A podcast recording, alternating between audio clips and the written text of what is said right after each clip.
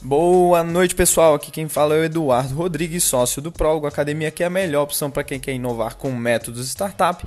Primeiramente, vamos a um resumo das notícias da semana. Vamos falar de muito dinheiro. O maior IPO do ano, movimentando 4,6 bilhões de reais, startups brasileiras que esperam captar 3,5 bilhões de reais esse ano, a Disney colocando streaming como seu novo business principal, novo recorde em gastos em aplicativos, 28 bilhões de dólares no mundo, o Itaú lançando o Ion, plataforma de investimento baseada no Netflix e no Instagram, e a Enjoei realizando a IPO de 1,8 bilhões de dólares.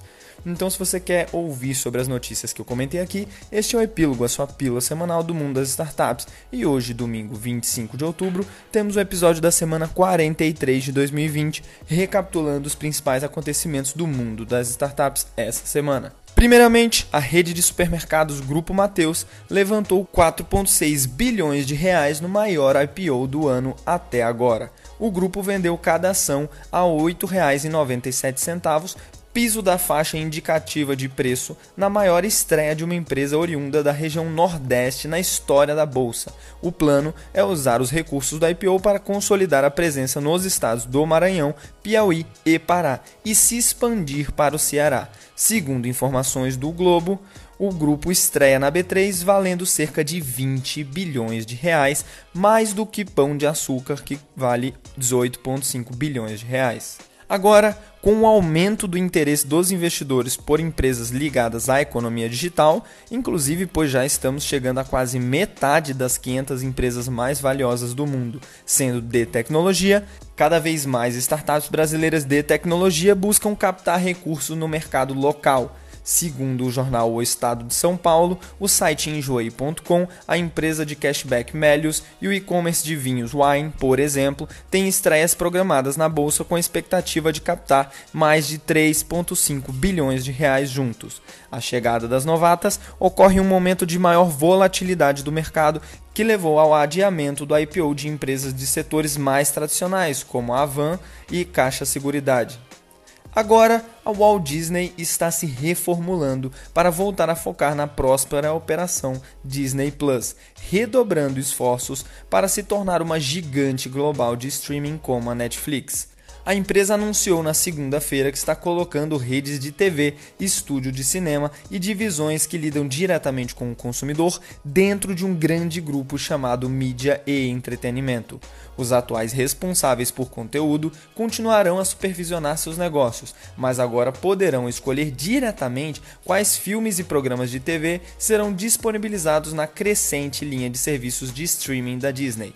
Abre aspas. Trata-se de agilizar decisões olhando do alto, fecha aspas, afirmou o CEO Bob Chapek em entrevista. Abre aspas novamente, ao contrário de um filme feito no estúdio, que portanto vai para o estúdio, ou um programa de televisão feito nos estúdios da ABC, que portanto vai para a ABC, fecha aspas. Agora, o uso de dispositivos móveis continua alto em meio à pandemia do Covid-19, que gerou medidas de distanciamento social e políticas de bloqueio e levou os consumidores a se conectarem online para trabalhar, estudar e se socializar.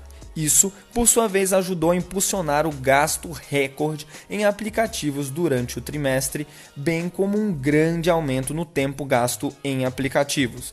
De acordo com o um novo relatório da App N, os consumidores no terceiro trimestre baixaram 33 bilhões de novos aplicativos globalmente e gastaram um recorde de 28 bilhões de dólares em aplicativos, um aumento de 20% ano a ano. Eles também gastaram mais de 180 bilhões de horas coletivas em cada mês de julho, agosto e setembro de 2020 usando aplicativos, um aumento de 25% ano a ano. A empresa de dados e análise móveis havia sugerido anteriormente que a pandemia do Covid-19 teria um impacto duradouro no comportamento móvel do consumidor, uma vez que avançou na mobilidade pelo menos dois a três anos antes do ritmo.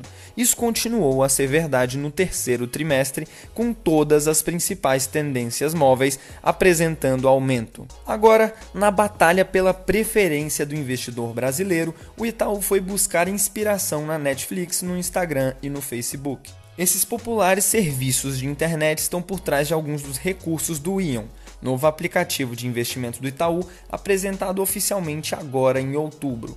Com uma interface amigável e fácil de usar, o Itaú também se inspirou no Robinhood, popular aplicativo de investimentos dos Estados Unidos que ganhou tração por conta do grande número de jovens que o usam. Abre aspas. Todo mundo já utiliza o Facebook, o Netflix e o Instagram. Não quisemos só atrair o público jovem, mas essa é uma interface na qual ele já está mais habituado. Isso vai acabar acontecendo naturalmente. Fecha aspas, disse Cláudio Sanches, diretor de produtos de investimentos e previdência do Itaú.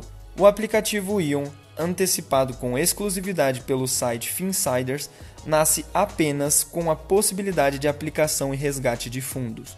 O home broker, segundo Sanches, deve estar disponível entre o fim deste ano e o começo de 2021.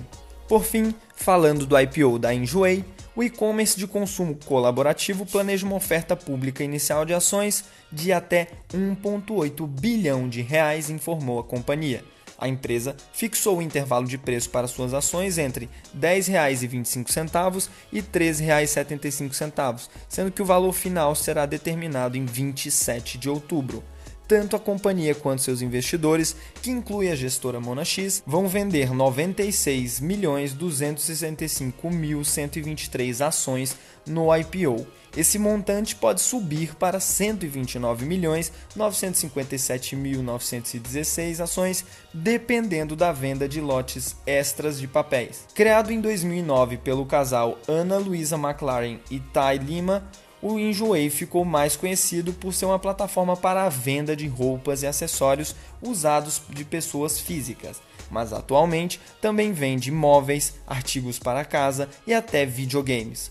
O marketplace cobra uma comissão entre 18,5% e 20% sobre a venda dos produtos. O Enjoei pode se tornar o primeiro site de comércio eletrônico brasileiro na B3 desde a abertura de capital do Submarino em 2005 atualmente controlado pela B2W, e a operação acontece em meio a um boom no varejo online impulsionado pelos impactos da Covid-19.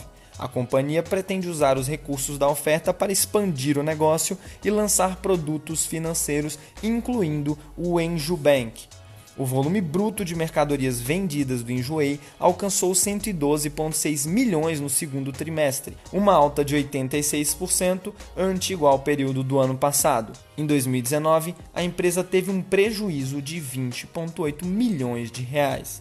Então é isso, pessoal. Esse foi o episódio da semana 43 de 2020 do Epílogo. Esperamos que você tenha curtido as notícias mais relevantes do mundo das startups dessa semana. E se você quer nos ajudar a informar mais empreendedores, compartilhe esse podcast com seus amigos e segue a nossa página no Instagram, Programa Prólogo. Um abraço, pessoal, e vamos para cima da semana 44, acelerando com tudo!